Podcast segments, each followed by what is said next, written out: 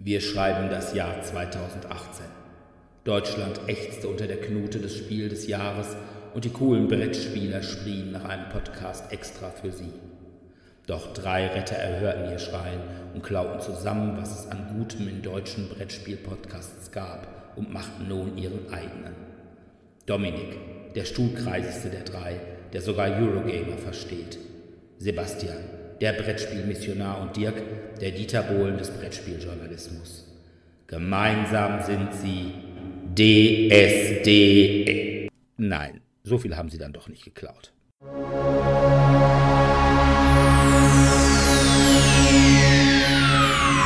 Ladies and gentlemen, may I have your attention, please? The show starts in 10, 9, 8, 7, 6, 5, 4, 3, 2, 1, go. Ja, hallo erstmal da draußen an den Abspielgeräten. Hier ist wieder DSD, der Brettspiel-Podcast. Heute haben wir uns hier im Internet zusammengefunden, um das Thema Narration in Brettspielen zu diskutieren. Das heißt, inwieweit gibt es Narration in Brettspielen? Wo findet man die? Gibt es Spiele ohne Narration? Gibt es Spiele mit Narration? All sowas. Aber wie immer fangen wir mit den Medien an und da fange diesmal ich an. Und zwar habe ich, Dominik, tut mir leid, wieder etwas Hi. gelesen. Oh, er hat was gelesen. Ah. Ich schlaf schon mal ein, ich mache mal. Okay, ja. Weck mich, wenn, wenn er Ja, fertig ist. mach, mach schon mal einen Kaffee, das dauert. Ich bin ja hier der letzte Verfechter der Retro-Medien. Und zwar habe ich gelesen von Matt Ruff Lovecraft Country. Was ich natürlich sofort lesen müsste wegen Cthulhu. Nein, wegen Lovecraft. Matt Ruff. Weil Matt Ruff ist eigentlich ein relativ bekannter Autor. Der hat bisher äh, geschrieben so Sachen wie Fool on the Hill, Gas, die Trilogie der Stadtwerke, Ich und die anderen oder Mirage. Das sagt mir Ist- gar nichts. Hm. Ist, also zumindest Gas war ein ziemlicher Bestseller, also sag ich mal Ende der 90er. Und dieses Lovecraft Country ist tatsächlich ein Buch, was sich so ein bisschen des Cthulhu-Mythoses bedient. Es geht darum, das Ganze spielt 1954, also nicht unbedingt in der Cthulhuiden Hauptzeit. Und zwar geht es da um einen Science-Fiction-Fan namens Atticus. Der ist Schwarzer. Und der kommt, nachdem er im Koreakrieg war, nach Hause, nach Chicago und will da seinen Vater suchen, der ihn nach Hause bestellt hat, weil der ist nicht mehr da. Er macht sich also auch mit seinem Onkel George und seiner Cousine Letizia den Vater Montrose zu finden. Da gibt es Hinweise, dass der sich in Neuengland, also im quasi Lovecraft Country, das, was Lovecraft zwar nur erfunden hat, mit so Städten wie Arkham, Kingsport oder Dunwich, aber das sind jetzt Städte, die es tatsächlich in den USA gibt. Und er sucht seinen Vater in einem Ort namens Artham. Der Hintergrund der ganzen Geschichte ist, Atticus ist, was er erst noch gar nicht weiß, Nachfahre eines Kultanführers namens Breathwaite. Und dieser Breathwaite will den Atticus jetzt für sinistre Sachen einsetzen. Ich will da jetzt auch nicht zu viel verraten. Das Ganze ist ein sehr episodenhafter Roman. Es gibt mehrere Kapitel oder Kurzgeschichten, die sich alle mit anderen Personen aus diesem Umkreis dieses be- beschäftigen. So hat zum Beispiel die Letitia später noch ein eigenes Kapitel. Die Tante von Atticus kommt nochmal breiter drin vor, der Neffe auch. Ja, und über allem ist eben diese, ich sag mal, Verschwörung des Herrn Breathwhites beziehungsweise seines Sohnes. Was an dem Roman aber besonders faszinierend ist, ist, dass gar nicht so sehr das Cthulhuide Mulumulu im Vordergrund steht, sondern tatsächlich die Rassengesetze in Amerika. Was die wenigsten Leute äh, wissen, war, dass Amerika in den 50er Jahren noch durch und durch rassistisch war. Und zwar nicht nur in den Südstaaten, sondern teilweise auch eben in den Nordstaaten. Und dass da eben Schwarze sehr stark diskriminiert wurden. Und das wird eben in den einzelnen Kapiteln thematisiert.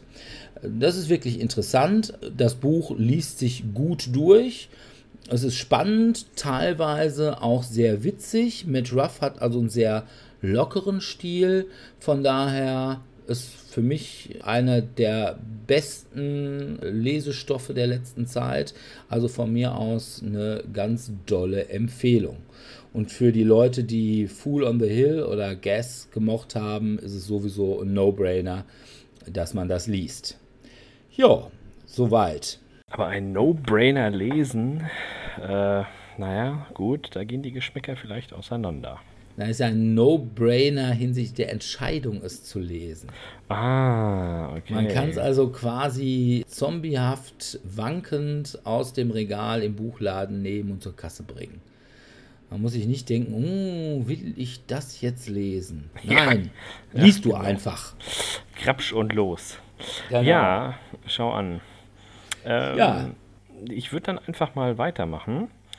Welche Überraschung, ich gehöre nicht zu den, äh, ich habe ein Buch zu Ende gelesen und erzähle euch davon, Kategorien, sondern ich war mal wieder im Kino. Ich stelle fest, dass ich da sehr häufig hingehe, vor allem immer, wenn ich das hier erkläre. Wir waren spontan in dem Film Oceans 8 Oceans 8 wurde aus dem Augenblick herausgeboren, boah, wir waren schon vier Wochen nicht mehr im Kino, lass mal wieder da hingehen. Was läuft denn? Hm, Grütze, Grütze, totale Grütze, schon gesehen, schon gesehen, schon gesehen, Grütze, Grütze, ah, Oceans 8, hm, naja, okay, nicht ganz so viel Grütze, aber können wir uns angucken. Ähm, in der Tat würde ich ihn auch so bewerten, als ein bisschen Grütze, aber kann man sich angucken. Man muss es nur nicht unbedingt im Kino tun. Es ist sehr unterhaltsam. Im Prinzip ist es, wie schon äh, von Dominik angemerkt, äh, wie Ghostbusters, nur jetzt mit Frauen. Und so ähnlich ist es halt auch wie Ocean's Eleven, nur jetzt mit Frauen. Es ist ganz spannend. Es sind natürlich immer wieder diese klassischen Spielereien, täuschen, tarnen, verpissen und irgendwas klauen, die da eine Rolle spielen. Wer hängt wie, wo, in welcher Intrige mit drin und ist das tatsächlich der eigentliche Coup? Machen die noch was anderes? Und wo kommt diese Oma her, die gerade bei Sotheby's äh, viel zu viel Geld für einen Lampenschirm geboten hat? Also diese Fragen werden da unter anderem geklärt. Ich fand es ganz unterhaltsam, aber wie gesagt, kein Must-Have fürs Kino. Ich würde jetzt darauf verzichten, groß Filmeinhalte zu erläutern, denn wer die Oceans-Reihe kennt, es handelt sich immer über eine, ich sag mal, Ganovenbande, die einen ganz tollen, ausgeklügelten Coup planen, bei dem irgendwas immer irgendwie schief geht und der Zuschauer bis zum Ende nicht weiß, ist das jetzt die totale Katastrophe oder gibt es noch einen weiteren Teil? Da es ja schließlich Ocean 11, 12 und 30 bereits gab, haben sie sich gedacht, hm, wir spielen jetzt mal mit einer anderen Familienreihe und in der Tat ist die Hauptprotagonistin die Schwester von Danny Ocean, dem Begründer der Oceans 11. Und ja, mehr wollte ich euch eigentlich gar nicht dazu verraten. Wer spielt denn damit? Es sind ein paar bekannte Namen dabei. Also äh, Sandra Bullock zum Beispiel, das war auch der Hauptgrund, warum ich ähm, damit reingegangen bin. Dann Helena Bohem Carter. Also die finde ich ja ganz grandios. Die äh, Frau des äh, Borat-Darstellers ah. und äh, auch eine der fiesesten Charaktere aus den Harry Potter-Verfilmungen. Außerdem haben sie Rihanna mal wieder ähm, dazu bekommen, einen Film zu machen. Die spielt da auch mit, eine nicht gerade kleine Rolle. Wen haben sie noch ausgegraben? Aus äh, Kate Blanchett, ja, stimmt, die ist auch dabei. Die macht das sogar sehr gut. Und Anne Hathaway er spielt eine Diva. Das ist sehr unterhaltsam, dass man sie eben nicht mehr als das Prinzesschen darstellt, sondern diesmal als äh, die richtige It-Girl-Party-Queen, die nur so vor Star-Allüren tropft, obwohl sie eigentlich quasi nur mit einem goldenen Löffel geboren wurde und äh, sonst keinerlei Kernkompetenzen hat. Es ist äh, ja doch unterhaltsam. Sandra Bullock fand ich sehr gut in dem Film und deswegen habe ich ihn mir auch hauptsächlich angeguckt. Und weil die Oceans-Reihe eigentlich immer ganz witzig ist. Es gibt immer irgendwelche schönen Dialoge dazwischen. Aber wie schon gesagt, dafür muss man jetzt eigentlich nicht ins Kino gehen. Das kann man sich auch irgendwann mal zu Hause angucken. Oder wenn man, so wie Dirk, immer auf den nächsten DVD-Räumungsverkauf bei Karstadt oder äh, Kaufland wartet und dann da alle kauft, die gerade reduziert sind. Ich glaube, bei der Oceans-Reihe kann ich auch darauf warten, dass es bei Vox kommt. oder so. Ja. Okay, Dominik. Ja, ich habe mir nochmal die Unglaublichen bei Netflix angeschaut gehabt, weil jetzt ja in Deutschland erst im September, aber vor kurzem halt schon in den USA der neue Unglaublichen Teil rauskommt von Pixar Animation Studios. Bei den Unglaublichen, zumindest beim ersten Teil, spielt halt äh, die Hauptrolle Mr. Incredible, der ein Superheld ist. Also es gibt halt eine fiktive Stadt, wo es halt ganz viele Superhelden gibt und irgendwann versucht er jemanden zu retten der sich eigentlich umbringen möchte und dabei verletzt er ihn und der verklagt ihn deswegen und dann auf einmal sind, ist die gesamte Bevölkerung auf einmal gegen die Superhelden, weil sie ja dann doch immer Schaden anrichten, wenn sie was retten und weil sie dann doch Menschen verletzen oder in Gefahr bringen. Und so werden die Superhelden dann gezwungen, nicht mehr Superhelden zu sein, sondern nur noch ihr ganz normales Leben zu führen. Und Mr. Incredible muss dann halt auch einen langweiligen 9 bis 5 Uhr Job annehmen, der ihm keinen Spaß macht, vor allem da sein Chef auch keine Moral hat. Er arbeitet bei der Versicherung und weil ihm so langweilig ist, versucht er dann immer zu gucken, wie kann er doch nochmal immer mal wieder so heimlich ein bisschen Superheld sein. Und da ergibt sich dann eine Möglichkeit, wo er dann auf einmal zu jemandem gerufen wird, eigentlich ein alter Bekannter, aber das findet er später heraus, den er schon aus seinen früheren Zeiten kennt. Und so entwickelt sich dann halt eine Story, wo er dann doch wieder zum Superhelden werden muss und damit auch seine gesamte Familie. Es ist eine ganz nette Story, vor allem was Pixar halt ja immer ganz gut macht. Es vermischt halt diese, was ähm, Kindern Spaß macht, also jetzt zum Beispiel eben diese Superhelden-Story mit den verschiedenen Superhelden, die alle verschiedene Fähigkeiten haben mit ähm, erwachseneren Stories, in diesem Fall halt der Midlife Crisis von Mr. Incredible, der halt sich in seinem Leben ein bisschen langweilt. Ja, es hat halt sowohl eine, so eine schöne Midlife-Crisis-Geschichte als auch eben eine ganz nette Superhelden-Geschichte. Da ich jetzt aber nicht so der riesige Superhelden-Fan bin, ist es jetzt für mich halt dieser Superhelden-Teil jetzt so, ja, ist ganz nett. Kann man sich anschauen. Muss ich jetzt aber jetzt nicht jeden Tag gucken. Du magst einfach nur quasi bunte Bilder, die sich bewegen. Schande über dein Haupt. Genau, ich mag Pixar generell eigentlich. Ah, Pixar, immer, okay. bis, bis, auf, bis auf Cars. Cars fand ich blöd. Also auch Cast 2 habe ich dann gar nicht erst geguckt gehabt. Ähm, aber ansonsten finde ich die Pixar-Filme eigentlich immer ganz cool, weil sie immer, ja, sowohl eigentlich für eben immer noch die Kinder halt ansprechen, aber auch immer eigentlich auch noch so Stories und Witze für das ältere Publikum haben. Keine Frage. Also ich muss wirklich sagen, Pixar, äh, was Familienfilme angeht, äh, finde ich die äh, beste auf dem Markt. Also ja. Äh, hier ähm, ich einfach äh, unverbesserlich. Oh ist ja, ist auch eine tolle Reihe, ja. Großartig, ne? Und Aber ist ich einfach unverbesserlich? Ist das nicht, ist nicht das andere, ein anderes Studio? Ich meine, Dreamworks? Pixar. Okay, dann nehme ich meine Lobhudelei zurück. ja, vielleicht solltest du doch bei Büchern bleiben. Ne? Ja, da, steht, okay. da steht von außen drauf, von wem es ist, das ist viel einfacher. Okay. Ja, aber da fällt mir hier gerade ein, Bücher oder Antibücher. Ich habe mich weiterhin mit Antibüchern beschäftigt. Ähm, das dürfte diesmal Dirk gefallen. Und zwar habe ich weiter ähm, Hörbücher gehört. Ich bin zu meinen Eltern gefahren am Wochenende. Für die, die es nicht wissen, die wohnen 300 Kilometer weit weg. Das heißt, man fährt relativ lange mit diversen Verkehrsmitteln, fahren, weil immer noch billiger als fliegen. Und so fahre ich meist Auto, auch weil ich immer mit relativ wenig Zeug hinfahre und meine Eltern mir immer gerne viel Zeug mitgeben und ich deswegen immer mit viel Zeug zurückfahre. Und so saß ich da knapp insgesamt sieben Stunden im Auto plus Stau, also sagen wir mal aufgerundet achteinhalb für hin und zurück. Und in dieser Zeit habe ich ein Perry Roden Hörbuch weitergehört an die, die Perry Roden nicht kennen. Perry Roden ist eine Zeitschriftensammlung von verschiedenen Autoren, bei denen es um den Hauptprotagonisten Perry Roden geht. Perry Roden wurde ursprünglich, ich glaube, in den 70ern geschrieben oder seit den 70ern geschrieben und gehört zu den wenigen, ja, ich sag mal, Heftromanreihen, die es auch tatsächlich heute noch gibt. Und die wurden vertont und zwar von Josef Tratnik und der spricht die einfach richtig genial. Es ist ein Sprecher, es handelt sich also um Hörbücher, der durch seine Betonung und seine Stimmevaluationen einzelnen Figuren wirklich sehr gut die Charakterzüge vermitteln kann und man erkennt tatsächlich an seinen die, äh, jeweils gesprochenen Dialogen, welche Figur gerade eben in Erscheinung tritt. Die Silberbände sind immer Zusammenfassungen von vielen kleinen Heften. Die Erstausgabe Ausgabe lese ich gerade, ist von 1961, also es wird schon sehr, sehr lange veröffentlicht.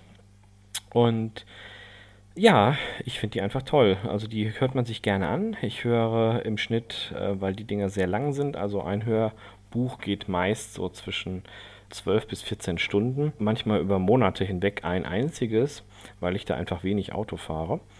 Und das ist immer unterschiedlich. Und es ist nicht so klassisches Sci-Fi wie bei Star Trek oder bei Krieg der Sterne, sondern es ist eher Alltagsprobleme der jeweiligen Epoche, in denen die Autoren dieses Buch geschrieben haben oder dieses Heftchen, umgemünzt auf ja, Science Fiction. Sehr deutlich wird das in den Anfangsromanen, wo es einfach darum geht, da wird das Thema Kalter Krieg thematisiert. Es gibt mehrere Großmächte auf der Erde, die sich alle eine super Technologie zunutze machen wollen, die der Raumfahrer Perry Roden gefunden hat. Und er entschließt sich einfach, eine dritte Macht zu gründen. Er gründet also sein eigenes Imperium auf der Erde, mitten in der Wüste. Und äh, alle versuchen mit diversen Techniken äh, seiner Supertechnik herbhaft zu werden, was natürlich nicht gelingt. Und das führt dazu, dass sich quasi die ganze Welt gegen ihn verschwört. Und äh, wie er es dann schafft, doch noch die Kurve zu kriegen und die Menschheit zu einen, das erfahrt ihr, wenn ihr die Hörbücher hört, die ich wirklich nur wärmstens empfehlen kann. Auch für die, die skeptisch sind gegenüber Science Fiction. Also Perry Roden ist großartig. Da kriegst du bei mir jetzt wirklich äh, die Tränchen im Auge, weil ich habe meine ersten Silberbände, also als in Buchform, habe ich zu meiner Konfirmation geschenkt bekommen. Oh, okay. Und äh, ungefähr zeitgleich kam da auch eine Hörspielserie raus bei Europa.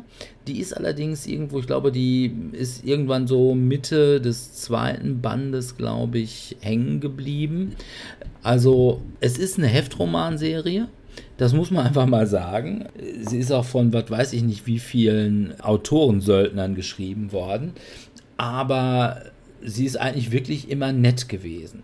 Das Problem ist nur, ich hatte jetzt auch öfters mal so im Laden Hörbücher aus der Präroten-Reihe gesehen. Die waren dann aber alle immer sehr, sehr weit hinten angesiedelt. Also irgendwann in den 20er Silberbänden. Und da ist man dann nicht mehr wirklich ganz fit. Man hat zwar so seine, ich sag mal, sein, sein Grundpersonal ist immer gleich geblieben, mit Perry Roden, äh, Reginald Bull, Atlan, der aber auch erst später dazukommt, und äh, Mausbiber Guki. Mhm. Und Mausbiber Guki ist ja ein Freund meiner Kindheit gewesen. Der war immer so ganz witzig. Man möchte sagen, der Rocket Raccoon der 70er und 80er Jahre. Ja, das, das passt, ja. Welchen Band hast du denn jetzt eigentlich gehört? Ich muss gestehen, ich bin mittlerweile schon sehr weit. Also ich höre Perry Roden seit 2009 und bin jetzt bei Band, ich glaube, 34 der Silberbände. Ah, Immer okay. mal wieder mit Unterbrechung. Ja. Aber das ist schon äh, mächtig trächtig. Also, wobei man sagen muss, wenn man mit den ersten anfängt, ich kann mir das gar nicht vorstellen. Gut, ich habe die halt auch seit entsprechend 30 Jahren nicht mehr gehört ähm, oder gelesen. Aber das muss doch unglaublich retro sein, oder? Ja, ist es, definitiv. Also die ersten also, waren hart.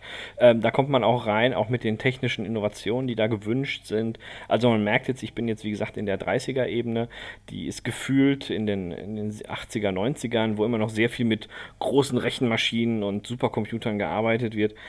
Ähm, es ist aber sehr schön, dieses, ich sag jetzt mal, Zeitgeschehen anhand einer Science-Fiction-Serie mitzuerleben, wo es eben darum geht, was wieder für eine große Innovation gerade erklärt wurde.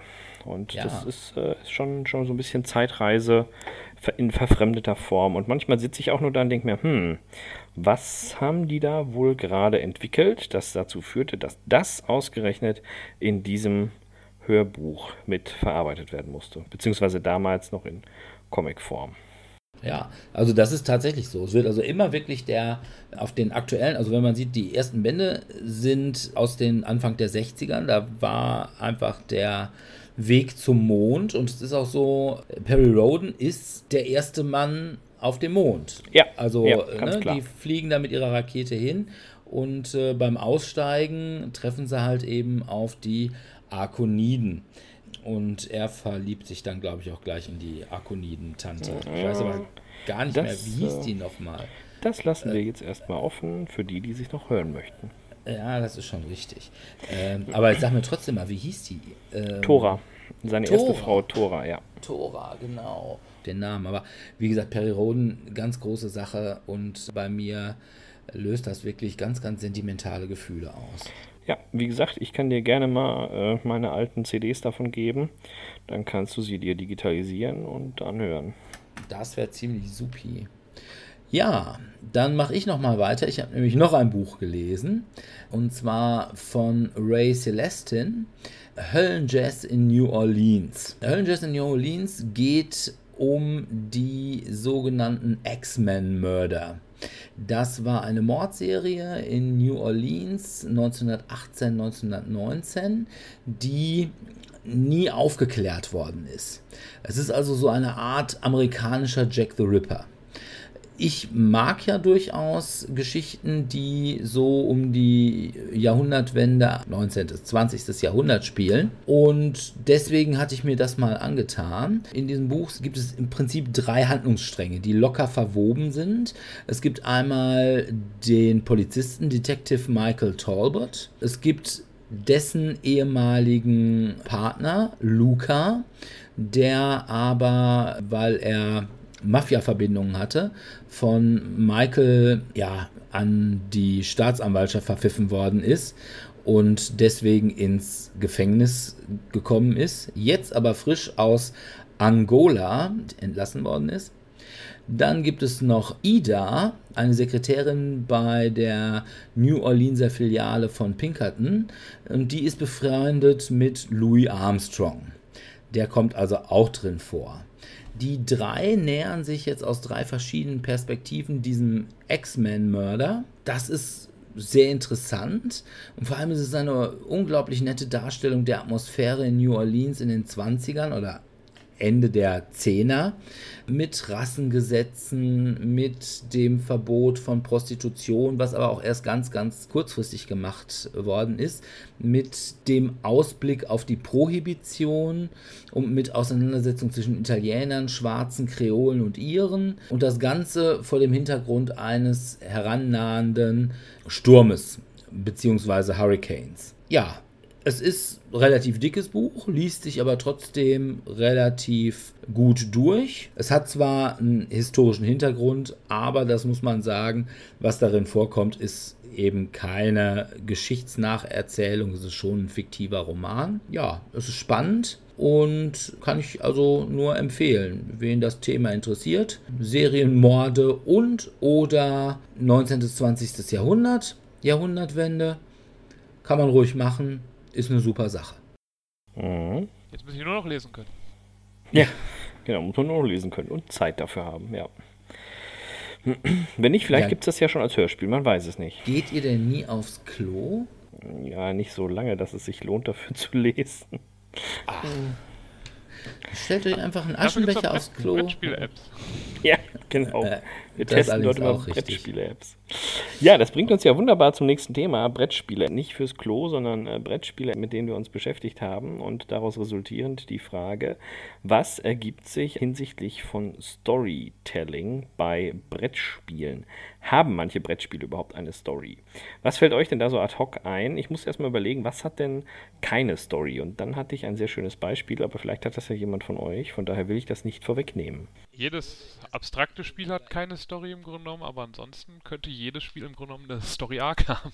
Ja, allerdings würde ich viel früher ansetzen. Was bedeutet denn überhaupt Narration oder Story äh, im Hinblick auf Brettspiele? Hm. Du hattest gerade schon Story-Arc gesagt, Dominik. Ja ich meine, im Grunde genommen hat selbst jedes Eurogame hat im Grunde genommen eine Story. Also wenn ich jetzt, ich sage mal Terraforming Mars, wir baue mir was, meine Firma auf, die den Mars erforscht und ich versuche dabei der Beste zu sein. Am Ende, wir versuchen da mehr Temperatur, die erhöhte Temperatur, ein bisschen mehr Luft, Sauerstoff und so weiter hinzubekommen und haben dann am Ende einen bewohnten Planeten. Ich habe bei Puerto Rico, baue ich mir eine Kolonie auf mit verschiedenen Gebäuden, die mir da bringen. Ich äh, starte mit einfachen, mit einem einfachen Gebäude, wo ich ein paar Pflanzen ernte, bis hin zu Wirtschaftsgebäuden und Stadtarthäusern und so weiter und so fort. Also im Grunde genommen kann ich zu jedem eine kleine Story hinterher am Ende erzählen, die häufig eben einen Aufbau von einem, von einem Mechanismus, gerade bei diesen Eurogames eben hat, ähm, bis ich dann die Maschine quasi zum Laufen bringe und dann am Ende die Punkte zusammensammle. Aber dann sag mir doch mal, wenn du sagst, bei jedem Spiel äh, gibt es eine Story, wie sieht denn die Story bei Mensch ärgere dich nicht oder Dame aus? Ja, ich, ich rede ja von. Ja. Äh, also das ist ja genommen, ja, ist so, also selbst, also Story ist zumindest eben von modernen Brettspielen. Ja. Ich musste da auch äh. an ein sehr schönes Beispiel denken, und zwar an ähm, unser letztes Spiel des Jahres dessen Name uns ja eigentlich allen geläufig ist, äh, King, King bzw. Queen Domino. Und da dachte ich mir, Alter, das ist echt, auf Deutsch gesagt, Kack Domino von damals in einem neuen Design. Und es hat sich kaum was geändert, es wurde jetzt einfach nur eine Story beigefügt. Kann man jetzt sehen, wie man möchte. Ich finde es jetzt nicht so praller, dass es sich dafür lohnt, tatsächlich hier zu erzählen, oh ja, toll, ich möchte unbedingt der König werden, der jetzt hier das größte Reich baut, durch geschicktes Anlegen von Dominoplättchen. Das Spiel macht Spaß, keine Frage, aber äh, ist es denn auch wirklich story-resistent bzw. story-behaftet? Also ich würde sogar noch so weit gehen, zu sagen, dass das, was Dominik gesagt hat, nicht stimmt. Ich würde sagen, dass Agricola keine Story hat. Und zwar aus einem Grunde. Dann sag mir doch mal die Namen der handelnden Personen bei Agricola. Ja, es ist doch klar. Hans, ja, ich meine, Franz und Hubert. Ja, ich wollte gerade sagen, ich kann ja jeder meiner Personen da einen Namen geben und es muss ja dann nicht um. Äh Könntest du, tust du aber nie. Ja. ja. Wobei, das muss ich jetzt erstmal verneinen. In der App, wir haben es ausprobiert, du kannst deine Figuren leider nicht umbenennen. Sie sind einfach Spieler 1, 2, 3 und 4. Ja, genau, und auch das, was du, wenn du zum Beispiel, du kannst ja bei Agricola auch noch irgendwelche Kinder zeugen, die kriegen ja auch keinen Namen. Die sind nur einfach ein Esser bzw. ein Worker-Pömpel mehr. Du hast auch keine Entwicklung. Das Kind ist da und du kannst es einsetzen. Du musst es halt nur füttern. Das ist ja wie ja? im richtigen Leben. Ne? das Kind ist da, einfach füttern. Ja, genau. Aber und auch wie das heißt, ist auch scheißegal. also Drecksblag Nummer 1, Drecksblag Nummer 2.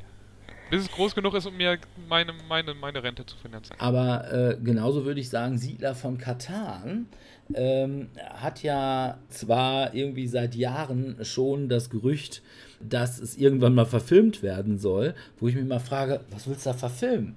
Dass irgendwelche Leute Schafe gegen Holz tauschen? Oder äh, äh, also das ist Siedler von Katan hat genauso keine Story. Du arbeitest zwar in einem vorgefertigten Szenario, nämlich die Besiedlung dieser Insel Katan, aber du hast keinerlei handelnde Person. Ne? Du hast einfach nur so eine Entwicklung. Du hast genauso keine Story, wenn du, ich sag mal, den DTV-Ablass Geschichte liest. Ne? Da hast du einfach nur, dann, dann passierte dieses und jenes, dann, dann passierte dieses und jenes. Und genau das gleiche ist bei Siedlung in Katan. Da kannst du sagen, im Jahre 1 gründete ich die Siedlung äh, neben dem Feld 7 mit Stein und Holz. Aber das ist keine Story. Ne? Nimm eine beliebige Siedler von Katan Partie, schreib sie auf und frag dich, wer möchte das lesen? Ja, also da ist ja, glaube ich, schon bei Cluedo ist es schon spannender ne, da versuchst du halt eben schon mit handelnden Personen eine andere handelnde Person äh, eines Mordes zu überführen. Ne? Aber bei, ich glaube tatsächlich, den ganzen Eurogames ist keine Story vorhanden. Es sieht zwar erstmal so aus, da gebe ich Dominik recht, weil du spielst ja quasi die Dynastie deines Bauernhofes durch. Oder die Firma, die den US-Kontinent mit Elektrizität ja, oder sowas. Aber das ist keine Story. Ne? Das ist ein Bericht vielleicht, bestenfalls. Von daher würde ich sagen, bei diesen ganzen, zumindest bei den frühen Eurogames, ist das nicht der Fall. Anders bei den Spielen amerikanischer Prägung. Die hatten schon immer relativ früh eine Story dabei und zwar auch mit einem Story Arc und tatsächlich auch mit solchen Sachen wie Höhepunkt. Nehmen wir mal so ein ganz frühes Hero Quest. Mhm, ja. Das ist mir ja? auch eingefallen, ja. Das ist ein schönes Hero, Beispiel. Hero Quest hatte äh, immer schon eine Story. Du hattest so eine Einleitung, die, die Story muss nicht besonders literarisch wertvoll gewesen sein. In ich Regel gehe in einen Raum und bringe alles um. Nein, die, aber du hattest eine Einführung. Du hattest ja, ja. immer, der böse Magier Pumpernickel hat einen großen Schatz in seinem Zauberturm versteckt und eine Gruppe mutiger Helden macht sich daran, Pumpernickel nebst Schatz aus diesem Turm zu entfernen. Ja, oder der Klassiker Sir Ragnars Rettung. Ja, klar. Ich meine, äh, vielleicht bei äh, Hero Quest ist es, ich weiß nicht, hatten die Namen? Du konntest deinem Helden Namen geben. Du hattest einen Heldenbogen und du konntest dem, das waren ja Heldenklassen, Barbar, ja. Zwerg, Alp und so weiter, und du konntest denen aber auch Namen geben. Mhm. Also das äh, war optional. Ja, oder später dann bei Descent genau das gleiche. Da hattest du aber wirklich sogar ausgearbeitete Stories mit einem Handlungsbogen. Das heißt, zum Schluss kam dann die Steigerung der Spannung zum Endgegner. Mhm. Da hattest du tatsächlich auch einen Story Arc. Und ein Story Arc hast du bei Agricola nicht. Das plätschert durch. Da hast du ja zum Schluss keinen Höhepunkt. Ja, also außer ja, du sagst, baue, dass baue mir fang, fang mit einem Kleinstbauernhof an. Ich baue, baue mir ihn immer größer, so dass er mir dann am Ende möglichst viele Punkte dann halt bringt. Ja, also viel Ertrag. Viel Ertrag ja, aber das ist ja, das ist ja kein Höhepunkt. Das, nee, Spiel, das, ändert, das Spiel ändert ja. sich ja nicht dadurch. Du hast ja, du hast ja zum Schluss nicht irgendwie, dass du sagst, boah, ich arbeite jetzt auf die ganz große Aufgabe hin und es geht darum, schaffe ich diese Aufgabe oder schaffe ich sie nicht. Das ist ja der Klassiker des Story Arcs mit Höhepunkt. Ne? Kurz vorm Höhepunkt steigt die Spannung an. Dahingehend schafft der Held es oder der Protagonist es oder schafft er es nicht. Scheitert er oder siegt er? So, und das hast du bei Agricola nicht. Das stimmt, Agricola ist ja auch eher diese Wirtschaftssimulation. Es verändern sich lediglich die Rahmenbedingungen für die Ressourcenverteilung und das entscheidet halt eben, wo, ich sag mal, welchen Technologiebaum du nehmen solltest, um entsprechend äh, deinen persönlichen Output zu maximieren. Ja, okay. Also ist dann halt eine persönliche Story dann also erstmal für dich dann halt, die du ja, halt ja. Schaffe ich es, kleinen Hubert zu ernähren oder ist er nur eine helfende Hand, die äh, letztendlich äh, mich nur Essen kostet und mich dazu zwingt, am Ende eine Battlekarte zu nehmen? Was ist denn eurer Meinung nach so der Höhepunkt der Narration im Brettspiel? Also welches Spiel es am besten gemacht hat bis jetzt, also Geschichte, eine Geschichte ja. zu erzählen? Ja. Puh. Das ist gar nicht ähm. so einfach. Also die Time-Story-Sachen haben halt zumindest so halb abgeschlossene Stories. Man könnte die Legacy-Sachen, die als. Äh, ja. ja, aber auch da. Oder jedes Kampagnenspiel. Ja, äh, Kampagnenspiele jetzt, generell, ja. ja. Ob ich jetzt hier das aktuelle Gloomhaven und Seven's Continent nehme oder eben Descent, was du jetzt gesagt hattest, die auch dann ja schon, zumindest jetzt Descent Second Edition, eine zweite, eine Kampagne haben, die eine größere, bisschen größere Story erzählen, mit kleineren Abschnitten halt drin. Ich wollte darauf hinaus, dass ich tatsächlich Legacy als den Höhepunkt der Narration äh, begreife, weil du hast dann tatsächlich sogar eine Veränderung und du hast halt zum Schluss auch einen gewissen Höhepunkt. Wenn ich jetzt aber sage, Legacy ist der Höhepunkt der Narration, wie sieht es denn dann mit solchen Sachen wie Charterstone oder Rise of Queensdale auf? Meine Rise of Queensdale ist ja ein hundertprozentiges Eurogame. Ne? Mhm. Aber ist das jetzt ein Eurogame mit Story? Ich muss bei beiden sagen, ich habe beides nicht gespielt. Von daher, also ich weiß bei Charterstone, dass es halt mehr oder weniger um so eine Stadt, glaube ich, geht. Aber ansonsten wüsste ich da jetzt gerade auch nicht, was jetzt groß die Story dann da wäre. Und bei ja, äh, Queensdale habe ich gerade gar keine Ahnung. Queensdale komme ich auch nicht. Charter, Charterstone wurde mal gespielt, während ich dabei war aber ich habe ehrlich gesagt nicht wirklich aufgepasst, weil ich auch nur durch den Raum gelaufen bin. Die Frage, gibt es überhaupt heutzutage mehr Spiele mit Narration als zum Beispiel, sage ich mal, noch irgendwann Mitte, Ende der 2000er? Gibt es heute mehr Spiele mit Narration? Also ich habe das Gefühl, dass es zumindest also jetzt in den letzten paar Jahren einen Trend gibt, der ähm, wo Kampagnenspiele oder sowas nochmal oder storybasierte Spiele ähm, größer jetzt nochmal geworden sind. Eben mit Seven's Continent, mit Gloomhaven, mit äh, den ähm, Legacy-Spielen, mit ja, in, äh, in Time Stories in Ansätzen dann eben auch ähm, in, was hatte ich hier noch, genau in Ansätzen auch eben die, diese Arkham Horror Card Game, was halt ja auch dann eine längere Story erzählt. Ja, wobei ich Arkham Horror bzw. Eldritch Horror schon in die narrative Ebene einsetzen würde, denn es gibt da relativ viel Rahmenhandlung zu jeder einzelnen Charakterfigur. Die sind auch namentlich benannt, was Dirk ja schon gerade angeprangert hat, dass du nicht sagen kannst, welcher Held gerade gestorben ist. Das geht dann sehr schnell. Und wenn du da die Hellseherin spielst oder die Schamanin, dann kannst du da auf der Rückseite schön genau lesen, wie der persönliche Werdegang war, äh, der Richtung Wahnsinn gedriftet ist, um dann jetzt da zu landen, wo man landet, weil man mal ganz ehrlich, also man muss ja schon echt so ein bisschen einen am Sträußchen haben, wenn man hier versucht, dieses Riesenmonster zu jagen und dabei noch äh, halbwegs bei Sinnen zu bleiben. Also das finde ich schon durchaus narrativ und es geht ja. auch relativ viel vom Spielflair verloren, wenn du dich rein aufs äh, Powerwürfeln beschränkst. Also auch das haben wir schon ausprobiert, teils äh, absichtlich, teils auch einfach aus Zeitmangel. Ich habe auch mal in einer lockeren Runde, eine Runde Arkham gespielt und dabei immer einen, einen sächsischen Akzent verwendet, wenn ich da die Karte vorgelesen habe. Das ist äh, schon eine durchaus narrative ähm, Stilblüte, die dazu führt, dass eben aus der düsteren Stimmung eher ein heiteres wird, so getreu dem Motto, du hast einen Hexenzirkel aufgedeckt, das war nicht deine beste Idee. Man hat dabei auch Spaß und du hast auf jeden Fall eine Form von Spielflair mit drin, die bei einem klassischen, ja, wie soll ich sagen, äh, Monopoly oder Hallenhalmer einfach nicht drin ist. Also von daher denke ich mal schon. Aber es muss meines Erachtens nach auch nicht persönlich immer an eine, an eine Namensgebung gebunden sein. Du bist Held X.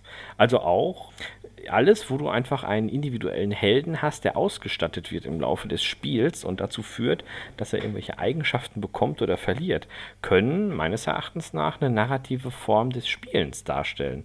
Zum Beispiel hier auch unser äh, Dungeon Fighter wo du ja einer von x krüppeligen Helden bist, die in den Dungeon geworfen wurden und dann mittels äh, doch sehr humoristisch gezeichneter Karten und anderer dabei bist, äh, dich zu entwickeln, weil entweder bist du der Typ mit der Steinschleuder oder bist der Typ mit der äh, Katapultschleuder oder bist der Typ mit dem Bogen oder dem Schild.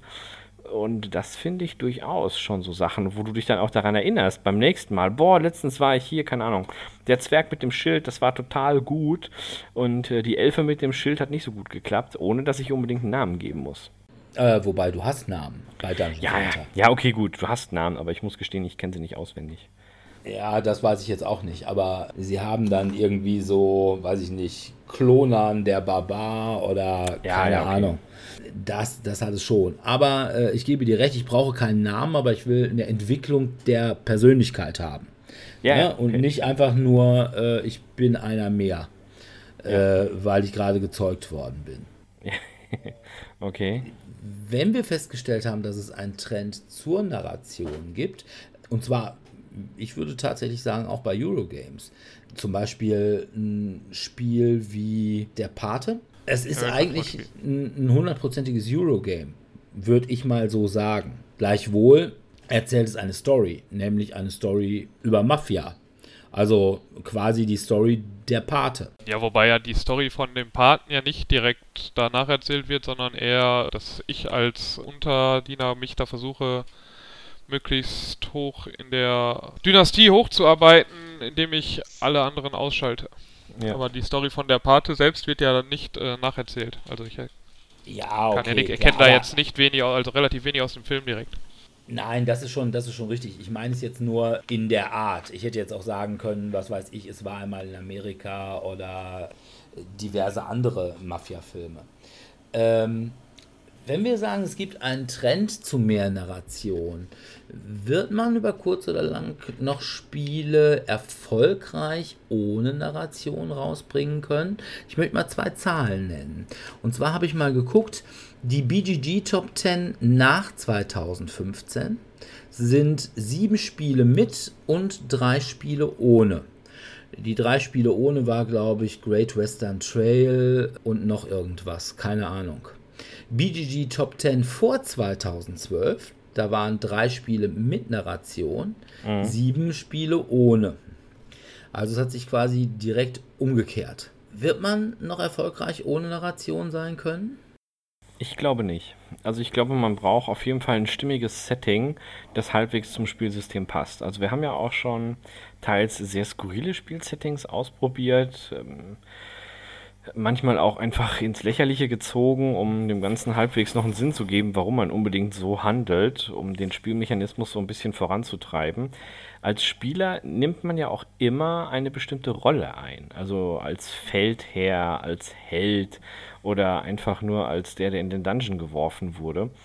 Und ich glaube, dass das durchaus eine spezielle Form der Spielatmosphäre ist, die sich dadurch ergibt im Vergleich zum klassischen Kniffeln. Kniffeln ist auch eine Form von Spielen.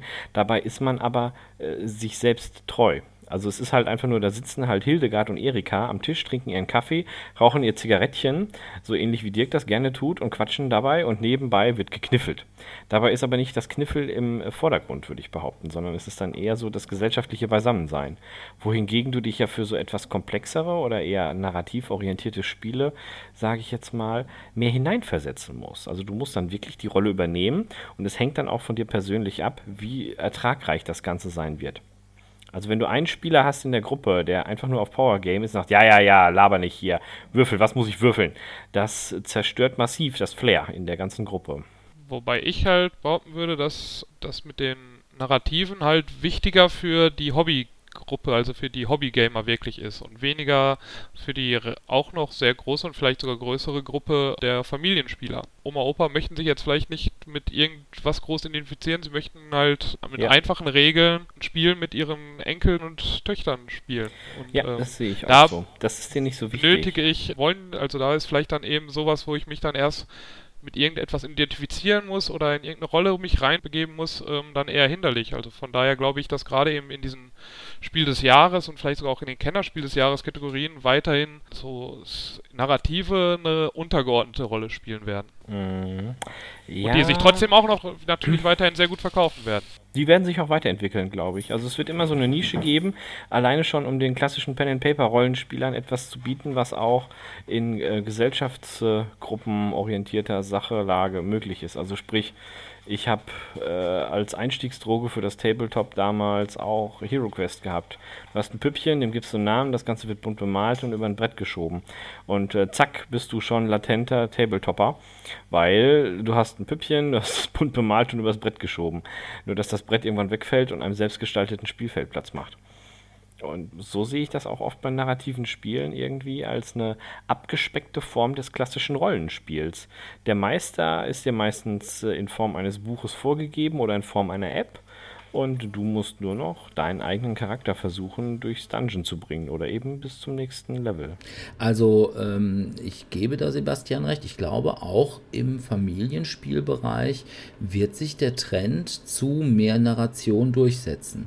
Und zwar aus einem ganz einfachen Grund. Äh, Dominik, du hattest gerade gesagt, ähm, es gibt ja immer noch Oma und Opa, die sich einfach mit ihrem Enkel hinsetzen wollen und irgendwas spielen. Ja, nur sind Oma und Opa heute andere Omas und Opas, wie sie es in unserer Kindheit waren. Ja, also auch, ja. ich habe mit meiner Oma musste, äh, was heißt musste, ich habe es ja auch gerne getan. Äh, ich sage mal immer, ein Kind freut sich immer, wenn mit ihm gespielt wird, egal was. Von daher, ne, ein Kind braucht kein Haberspiel. Da reicht Mensch ärger dich nicht oder sogar Monopoly vollkommen aus. Aber meine Oma hat natürlich mit mir Spiele gespielt, die sie früher gespielt hat. Halma, Mühle. In beiden war meine Oma unschlagbar. Romme oder Kanaster, solche Sachen wurden dann gespielt. Oder wenn meine Eltern dabei waren, haben wir mal gerne Deutschlandreise oder Europareise oder Weltreise gespielt. Mhm. Wobei es auch damals schon tatsächlich narrative Spiele gab.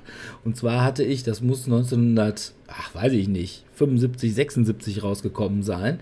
Also da war ich vielleicht gerade in der Schule, äh, das große Winnetou-Spiel.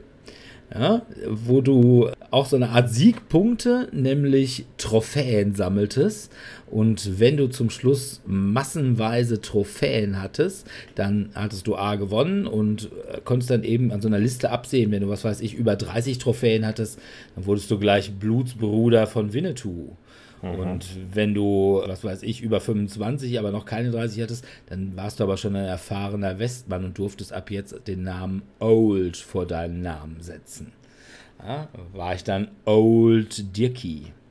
Aber äh, ich gebe dir recht, damals gab es das noch nicht so. Nur die Leute, die heute mit ihren Kindern spielen oder sogar teilweise schon mit ihren Enkeln spielen, das waren ja diejenigen, die. Wann ist Hero Quest rausgekommen? 88, 87? Sowas in dem Dreh. Ja, so um den Dreh habe Ende ich der gespielt, 80er. Hin, ja. Ne, die haben das schon gespielt. Das sind Leute, die haben 1983, 84 angefangen, D&D oder das schwarze Auge zu spielen. Ne? Ja. Und das man muss ja tatsächlich Brettspiel, ja. ja, noch niemals das Brettspiel, die haben es auch ganz normal gespielt. Das heißt, für die ist dieses Rollenspielerische auch einfach nicht fremd. Und gerade DSA muss man sagen, das war ein Spiel, das hatte damals Hunderttausende als Auflage. Ja. Ne? Also ich würde sagen, aus meiner Generation hat bestimmt zwischen ein und zwei Drittel haben irgendwann mal Kontakt zu Rollenspiel gehabt. Das heißt, ähm, meiner Oma hätte ich nie Hero Quest spielen müssen. Da hätte die gesagt, da habe ich keinen Bock zu. Oh, ich habe es versucht, mein Opa war da nicht so kooperativ. Aber vielen Dank an dieser Stelle, Opa, dass du es immer versucht hast. Äh, Okay, aber und du bist ja noch ein bisschen jünger als ich. Ja, ja. Ne? Aber wenn meine potenziellen Kinder heute zu mir kämen und sagen würden, komm, lass uns mal Hero Quest, ja gut, Hero Quest nicht, oder lass uns Descent spielen, würde ich sagen, ja klar. Mal ganz abgesehen davon, dass Descent eines meiner Lieblingsspiele ist, aber ich kenne das einfach. Und Ja. ne, äh, von daher gibt es mehrere Eltern, die früher mal Hero Quest gespielt haben. Und wenn ihre Kinder jetzt zu ihnen kämen und sagen, ach, spiel mal was mal uns, dann würden die vielleicht sogar noch die Hero Quest Schachtel irgendwo vom Speicher holen, wenn sie sich nicht vorher auf Ebay für eine Fantastillion verkauft haben. Ja, Wobei ich weiterhin behaupten würde, dass es immer noch die, bis jetzt immer noch die Minderheit weiterhin ist. Also, die das verkauft. wenn ich jetzt, ja, also, ne, die einfach jetzt halt mit Brettspielen oder mit Rollenspielen halt aufgewachsen sind und sowas gerne auch mit ihren Kindern spielen würden. Also ich würde jetzt weiterhin sagen, dass halt die, die Preisegewinner, die halt eben für diese Familiensachen halt ja auch zuständig sind, das sind ja bis jetzt weiterhin alles Spiele, die jetzt vor allem Dirk eben nicht als, als die Story Legenden von Andor. Bam! Ja, aber wenn ich jetzt hier, ich schaue mir dieses Jahr einfach mal an. Dieses Jahr für das Spiel des Jahres nominiert Azul Luxor the Mind. Welches davon wäre für dich storybasiert? Keine, keine Frage, gar keins. Nur wir Ja, natürlich ja, wir, äh, haben ja schon fest, wir haben ja schon festgestellt, Genau. das Spiel des Jahres letzten Endes nichts anderes als eine Oma Behumse ist. Okay, nehmen Ja, wir dann, ja. ähm, wir hatten dann ja die Alternative, die Dow's Tower Awards. Da ist jetzt für bestes Familienspiel war nominiert Azul, Bärenpark, Century Spice Road, Downforce und Sagrada. Da ist jetzt Ja, auch okay. wenig mit Story jetzt, zumindest in dem Sinne, wie du Story verstehst. Also da könnte vielleicht, Ja. ich weiß nicht, ich habe Downforce nicht gespielt, das ist halt ein Rennspiel, ob man da sich jetzt in den Rennfahrer hineinversetzen könnte, weiß ich jetzt nicht. Aber ansonsten sind das, glaube ich, wenn ich mich an die Spielprinzipien und an die, also ich habe jetzt bis auf Azul habe ich glaube ich nichts davon gespielt, aber ich habe mir die Reviews angeschaut. Da sehe ich jetzt kaum, also Story, wie du sie jetzt verstehst. Ja.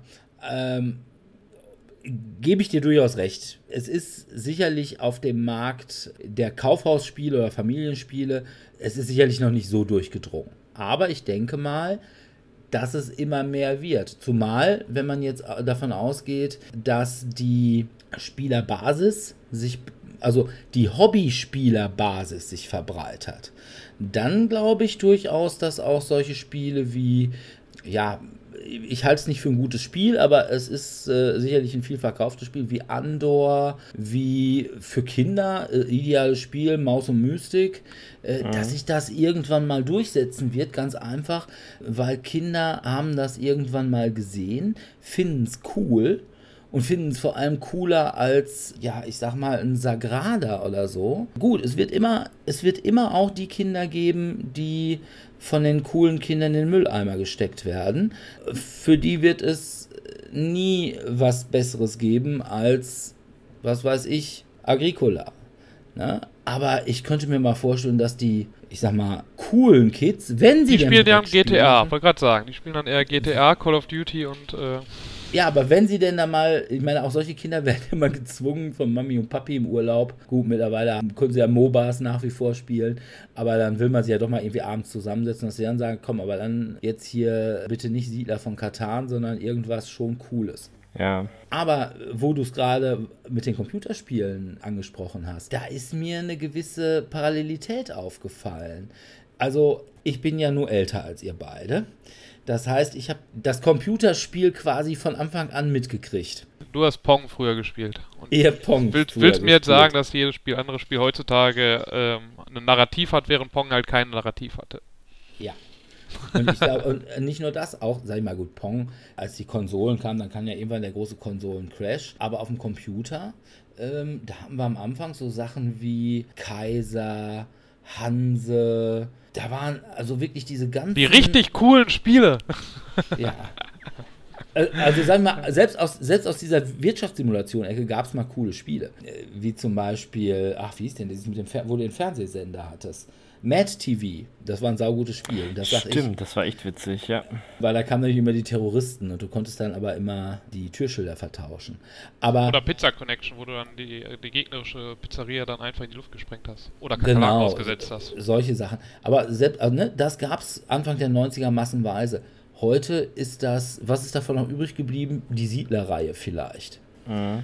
Ne? Äh, Anno weiß ja, ich Anno. gar nicht. Gibt es Anno, Anno noch? Gibt, Anno gibt es mehr als Siedler zurzeit. Also Anno ja, kommt okay. jetzt 1800 bald raus. Also ich weiß nicht, Aber der Rest ist, wir haben uns gerade vor Aufnahme dieses Podcasts noch unterhalten, Dominik und ich, dass wir gerade im Moment beide mit Assassin's Creed Syndicate fertig geworden sind.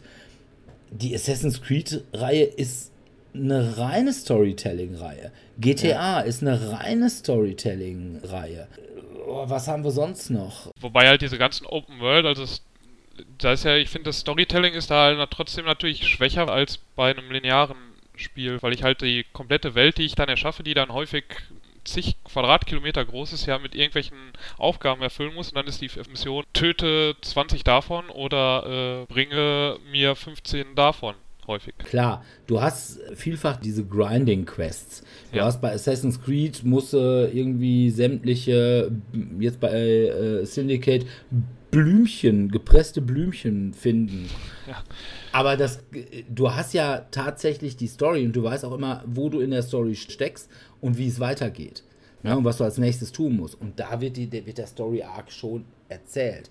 Gut, du hast bei äh, Open World immer dieses, du kannst auch tausend Sachen anders machen, aber letzten Endes, um das Spiel abzuschließen, kannst du die Story nicht ignorieren. Genau, die Welt wird bald untergehen, aber ich muss vielleicht da erst noch mal ein paar Pilze sammeln. genau, schnell. Keine Frage. Ja, ja. Mein, meine Tochter wird gleich umgebracht, aber vielleicht sollte ich doch erst noch dem kleinen äh, Jungen dort helfen, der gerade irgendwie was Neues braucht. Ja, aber das, das, ist es, das, das ist es ja schon fast gar nicht mehr. Gut, du hast zwar, jetzt sag ich mal so bei so Sachen wie Witcher oder so, da hast du ja tatsächlich noch die klassischen Quests. Ne? Da hast du einen Questgeber, der in der Welt steht und winkt. Und dann gehst du da hin und dann sagt er, oh, meine Tochter ist in den Brunnen gefallen ne? und ich höre schreckliches Grunzen und Quieken. Könntest du nicht mal runtergehen und nachsehen? Ne? Das hast du bei Assassin's Creed Syndicate ja überhaupt nicht mehr. Gut, du hast zwar immer noch so diese, ich sag mal, diese DLC-Nebenquests, jetzt bei Syndicate mit Darwin und Marx, aber. Ja, und du hast dann immer so Mini-Sachen, ja, da prügeln sich jetzt ein paar Leute äh, von deiner Fraktion mit ein paar von anderen Fraktionen, helfe ich denen, helfe ich nicht oder sowas. Ja, oder du musst einen Dieb stoppen oder irgendwie ja, solche genau. Sachen, ne, die einfach mal passieren, wenn du vorbeigehst, die aber auch 20 Sekunden später schon wieder abgehandelt sind. Das ist ja tatsächlich nur, um zu verdeutlichen, neben dir gibt es Leben. Ne? Aber ansonsten ist ja alles das, was dich vom Questen oder von der, von der Hauptquest abhält, im Wesentlichen sind es irgendwelche Achievements.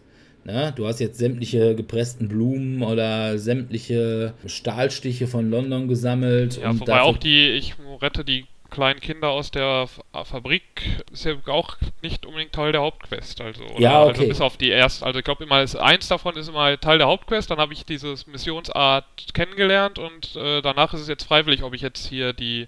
Ich glaube, es war nämlich, das ist nicht verpflichtend, dass man die ganzen Gebiete komplett für seine Fraktion erobert, indem man da, ich muss da und da jemanden umbringen, ich muss die Kinder aus dem, aus dieser Fabrik retten und keine, äh, ich weiß nicht, was es jetzt noch für alles für andere Nebenmissionen da gab. Ja, das ist richtig. Ich glaube, du musst ähm, nicht ganz London erobert haben, um in der Hauptquest äh, zu Ende zu kommen. Es Auf hilft der einfach. Seite, es macht einfach nur es einfacher, weil ich dann weniger Leute haben, die ja andauernd mir auf den Sack gehen, weil es weniger von den gegnerischen Fraktionen da sind. Erstens das, du und du kriegst vor allem viel mehr von deiner eigenen Fraktion äh, und du kriegst einfach Erfahrungspunkte. Ne, das ist natürlich auch ein bisschen Grinding. Klar. Das sorgt aber natürlich wieder, dass du dann halt inhaltlich dich mehr spezifizierst. Also durch dieses Grinding, wo du dann einfach immer vor dich hin bastelst und ähm, ja, ja dann ja halt einzelne Skills äh, pushst und und und. Das hast du ja bei Brettspielen nicht so oft. Das ist da ja auch schwieriger umzusetzen, wenn du keine Kampagnenreihe hast. Also ich denke da an den Klassiker Zombie-Side, wo wir auch schon viele, viele Spielpartien gespielt haben im Tellurian. Und du hast meistens irgendwann deinen Lieblingscharakter der die Special Skills hat. Und je nach Herausforderung sucht man sich dann auch immer die Typen raus, die einem da am meisten weiterhelfen. Und da ist schon wieder starkes Storytelling, sonst müsste man ja auch nicht hier taktisch über den Spielplan huschen, sondern könnte einfach nur stumpf sagen, ja, es kommen drei Zombies, zack, würfeln. Ja, klar, keine Frage. Aber es ging ja nur darum, dass eben auch Open-World-Spiele eben letzten Endes eine sehr, sehr starke Narration haben. Ja, ne, okay, dass du zwar nebenher auch noch so ein bisschen was machen kannst, aber dass es letzten Endes im, sag ich mal, und da ist ja mittlerweile Spiele wie Assassin's Creed, wie GTA, wie Far Cry, wie äh, Watch Dogs, wie Witcher. Das ist der Mainstream. Ne? Das ist das, ich sag mal in Anführungsstrichen, Kaufhaus- oder Familienspiel. Ja. ja?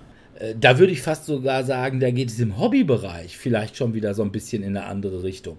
Wobei auch der Hobbybereich mittlerweile mit den ganzen Walking Simulators und oder solchen Spielen wie. Es gibt ja auch diese Visual Novels, äh, also aus dem japanischen Bereich, die halt einfach auch einfach nur Story erzählen, ohne dass man da halt.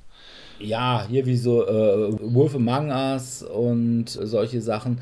Oder es gibt wieder wirklich so ganz, ganz klassische, fast, ja, ich sag mal, äh, Storytelling wie bei Text-Adventures.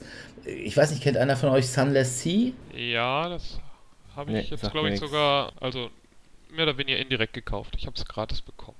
Also, okay. Aber also, ich habe es noch nicht gespielt, das ist auch wieder auf meinem Pile of Shame.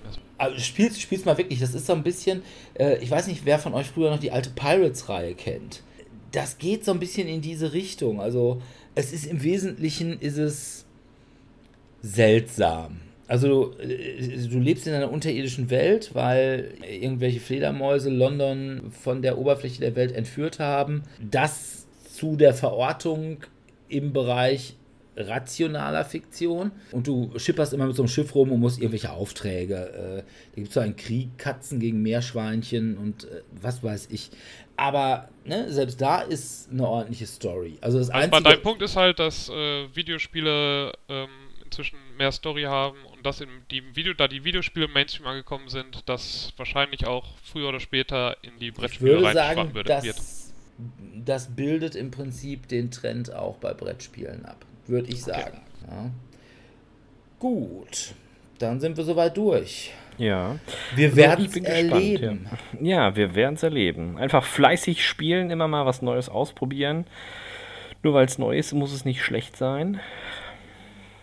Wobei halt ich jetzt immer noch Schwierigkeiten habe mit den Massen inzwischen, die eben als Kampagnenspiele rauskommen, wo ich halt länger mehrere Spiele immer mit der gleichen Spielgruppe spielen müsste. Das äh, ja.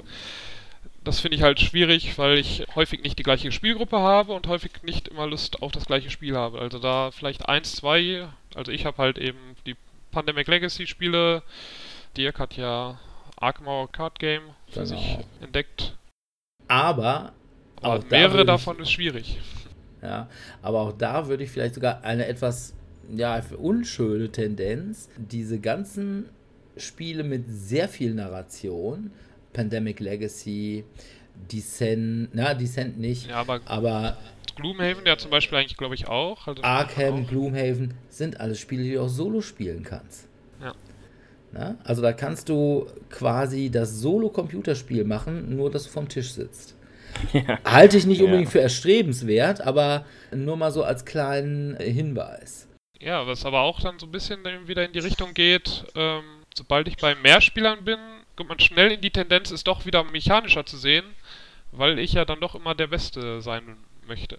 Und dann äh, ja. also mir weniger die, die Rolle oder die Story dann manchmal wichtig ist, als dass ich das beste Ergebnis in Sachen von Punkten oder in Sachen von ich möchte was besiegen, äh, ist mir jetzt wichtiger, als dass ich jetzt in der Rolle perfekt bin. Zum Beispiel selbst so, bei Rollenspielen. So einer bist du also. Ja, aber das passiert halt schnell, wenn ich jetzt mit mehreren äh, spiele und wenn ich jetzt nicht mehr einfach nur für mich, wenn ich mich jetzt mit jemandem vergleichen muss. Mir passiert dann? das nie. Ich bin kein Spike. Ja, dann. Ja. Aber das ist sicherlich auch eine Frage, die wir vielleicht in irgendeinem der kommenden Podcasts mal erörtern. Okay, machen wir jetzt den Sack zu.